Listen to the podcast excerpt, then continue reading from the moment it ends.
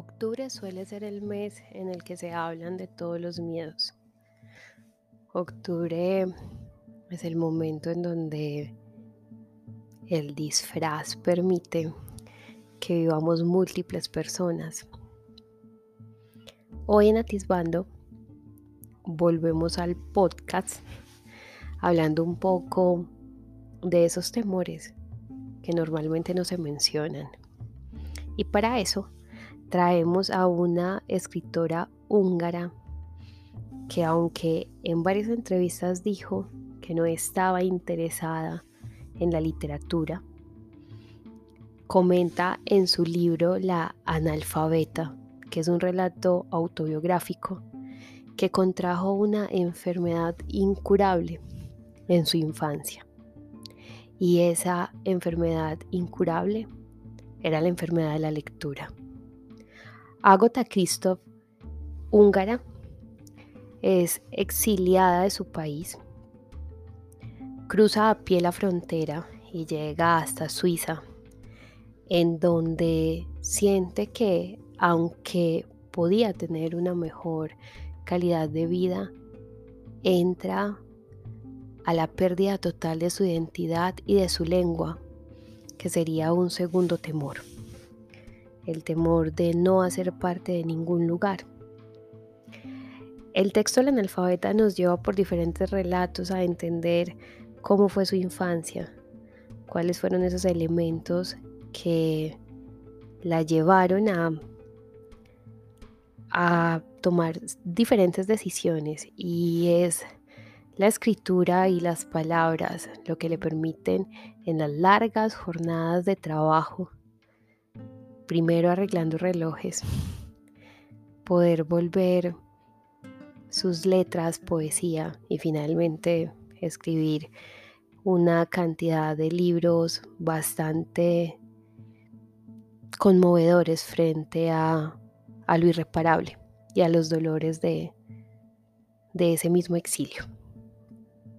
Así que hoy les vamos a leer este fragmento que se llama Inicios el primer capítulo de la analfabeta de Agota Christoph.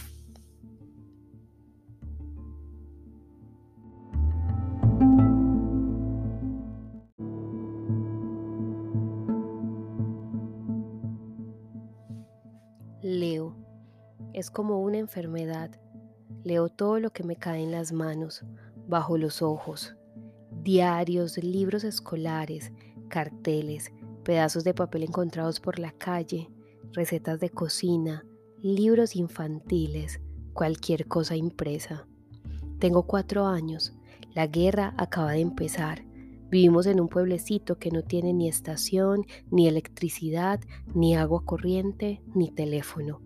Mi padre es el único maestro del pueblo, enseñan todos los cursos, desde el primero hasta el sexto. En la misma aula, la escuela está separada de nuestra casa, solo por el patio y las ventanas del colegio dan al huerto de mi madre.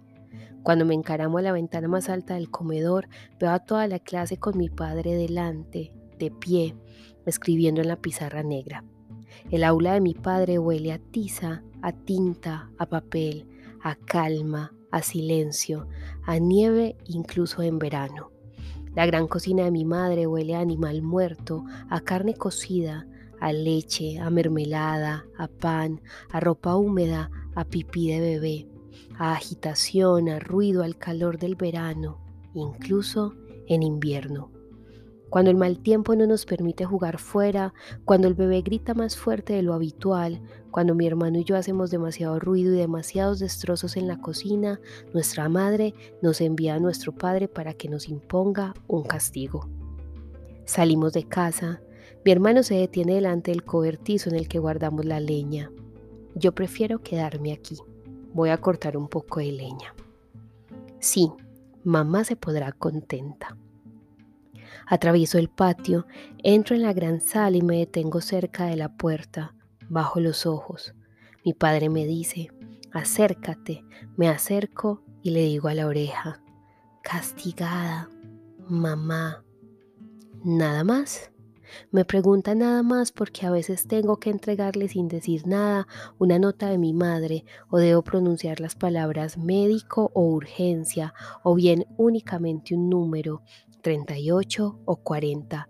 Todo esto por culpa del bebé que se pasa el día enfermo. Le digo a mi padre, no, nada más. Me da un libro con imágenes. Ve y siéntate. Voy al fondo de la clase donde siempre hay lugares vacíos detrás de los mayores. Fue así como, muy joven, por casualidad y sin apenas darme cuenta, contraje la incurable enfermedad de la lectura. Cuando vamos de visita a casa de los parientes de mi madre, que viven en una ciudad cercana, en una casa que tiene luz y agua, mi abuelo me toma de la mano y juntos recorremos el vecindario. El abuelo saca un diario del bolsillo de su levita y dice a los vecinos, mirad, escuchad, y a mí me dice, lee. Y yo leo, normalmente sin errores y tan rápido como me lo pida. Dejando de lado este orgullo de abuelo, mi enfermedad de la lectura me traerá sobre todo reproches y desprecio. No hace nada, se pasa el día leyendo, no sabe hacer nada más. Es la tarea más pasiva de todas, perezosa y sobre todo, lee en vez de, en vez de qué. Hay miles de cosas más útiles, no.